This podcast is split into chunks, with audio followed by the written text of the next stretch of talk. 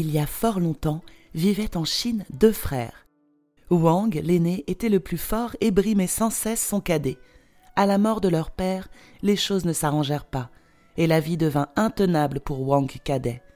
Mais Wang l'aîné accapara tout l'héritage du père, la belle maison, le buffle et tous les biens. Wang cadet n'eut rien du tout, et la misère s'installa bientôt dans sa maison.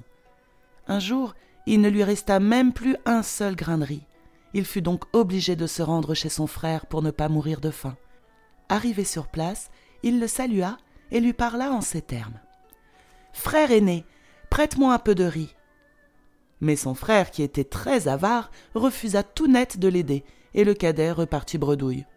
Ne sachant que faire, Wang Cadet s'en alla pêcher au bord de la mer jaune. La chance n'était pas de son côté, car il ne parvint pas à attraper le plus petit poisson. Il rentrait chez lui les mains vides, la tête basse, le cœur lourd, quand soudain il aperçut une meule au milieu de la route.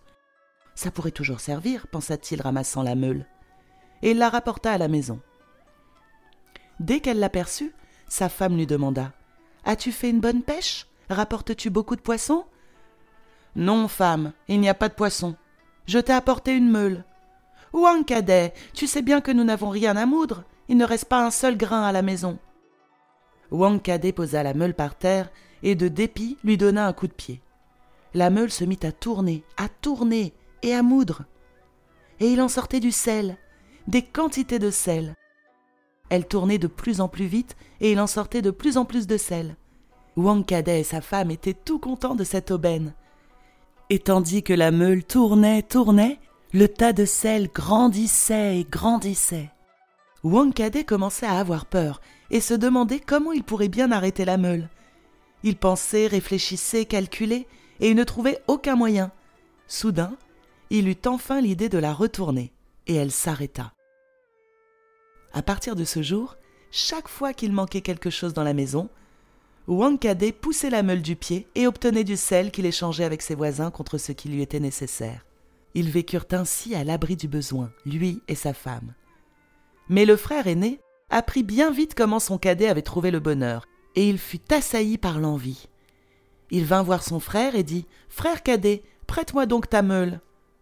Le frère cadet aurait préféré garder sa trouvaille pour lui, mais il avait un profond respect pour son frère aîné, et il n'osa pas refuser. Wang l'aîné était tellement pressé d'emporter la meule que Wang cadet n'eut pas le temps de lui expliquer comment il fallait faire pour l'arrêter. Lorsqu'il voulut lui parler, ce dernier était déjà bien loin emportant l'objet de sa convoitise. Très heureux, le frère aîné rapporta la meule chez lui et la poussa du pied. La meule se mit à tourner et à moudre du sel. Elle moulut sans relâche, de plus en plus vite. Le tas de sel grandissait, grandissait sans cesse. Il atteignit bien vite le toit de la maison. Les murs craquèrent, la maison allait s'écrouler. Wang l'aîné prit peur. Il ne savait pas comment arrêter la meule.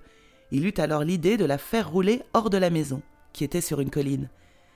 La meule dévala la pente, roula jusque dans la mer et disparut dans les flots. Depuis ce temps-là, la meule continue à tourner au fond de la mer et à moudre du sel. Personne n'est allé la retourner. Et c'est pour cette raison que l'eau de la mer est salée.